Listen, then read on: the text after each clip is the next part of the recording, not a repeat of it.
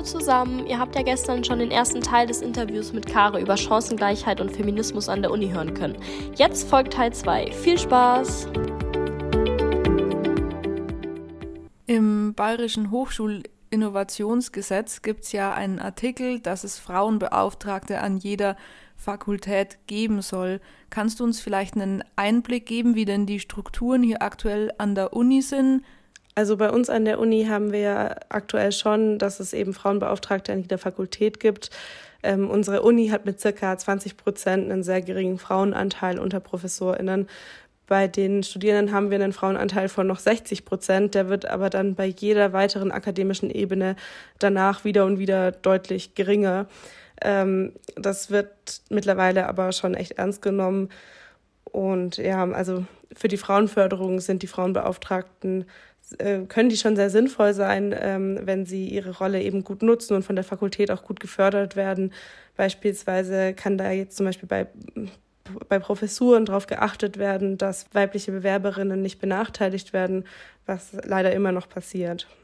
Ähm, die angesprochenen Förderungen betreffen aber jetzt nur Frauen.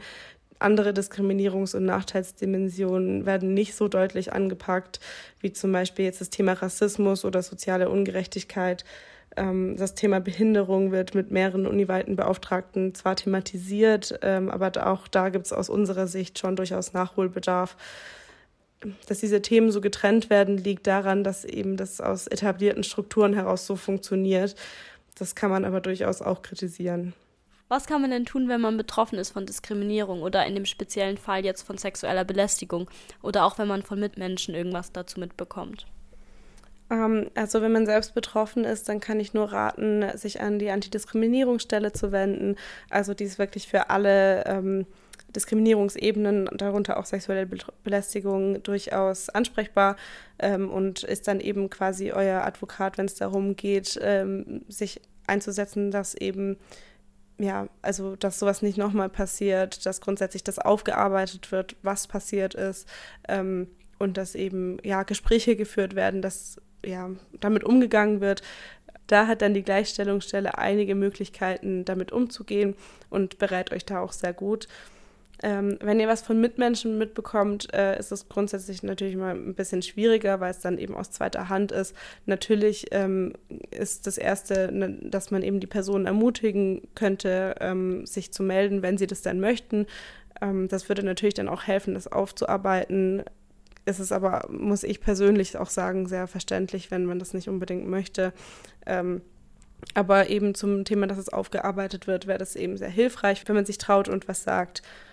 Ihr könnt dann die Person auch ermutigen, dass ihr mit ihr euch eben an Stellen wenden wollt, falls aber die Person ähm, ja da einfach noch ein bisschen Sorge hat, ob sie jetzt wirklich direkt zur Antidiskriminierungsstelle ähm, gehen möchte, weil das irgendwie einem so groß vorkommt. Das ist es nicht. Also das ist mir wichtig zu betonen. Das ist wirklich eine Stelle, die ist ähm, losgelöst von allen ja, Weisungen und äh, kann, kann euch da wirklich helfen. Und ich kenne die Beauftragte auch persönlich.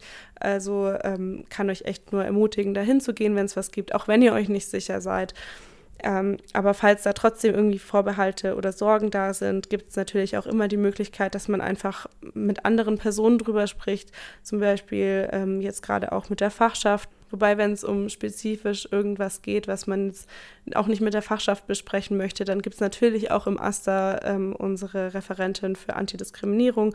Und da kann man natürlich auch hingehen oder der AStA allgemein hilft euch da auch sehr gerne weiter. Also ihr könnt euch wirklich an jeden von uns wenden ähm, und das Thema besprechen. Und wir sind da auch äh, verschwiegen und sagen das niemandem und äh, beraten euch da gerne eben mit unserem Wissen, an wen ihr euch wenden könnt und was ihr tun könnt. Vielen Dank dir für das Gespräch und insbesondere die Tipps jetzt zum Ende und wir wünschen dir alles Gute.